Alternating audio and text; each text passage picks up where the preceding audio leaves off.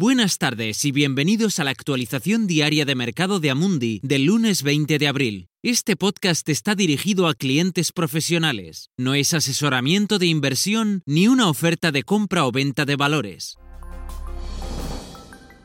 Los precios del petróleo caen rápidamente una vez más hoy. Los inversores y traders parecen evaluar hasta qué punto puede caer la demanda global a raíz de la pandemia de COVID-19. El precio indicador del West Texas Intermediate cayó un 19% en Europa a los 14,8 dólares el barril, el más bajo desde 1999. Esta caída se produce a pesar del reciente acuerdo de la OPEP Plus de reducir la producción mundial en un 10%, así como de la interrupción por parte de productores independientes al resultar inviable.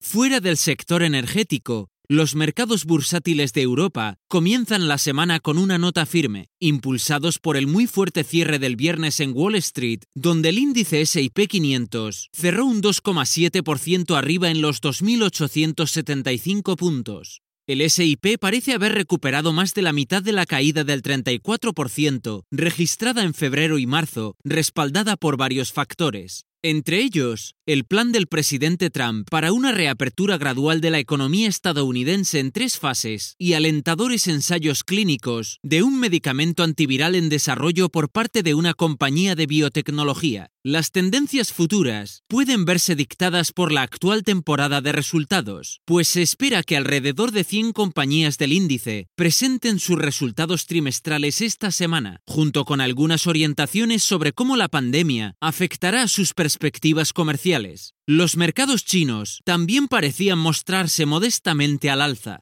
Tal como se había previsto, el Banco Popular de China recortó su tasa referencial para créditos en 20 puntos básicos. En Europa, varios países han colaborado al optimismo al esbozar planes para aliviar algunos de los severos bloqueos que han estado vigentes durante un mes o más.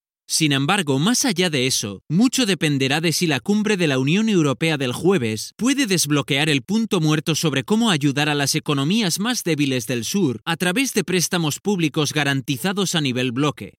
Gracias por escuchar la actualización diaria del mercado de Amundi. Volvemos mañana.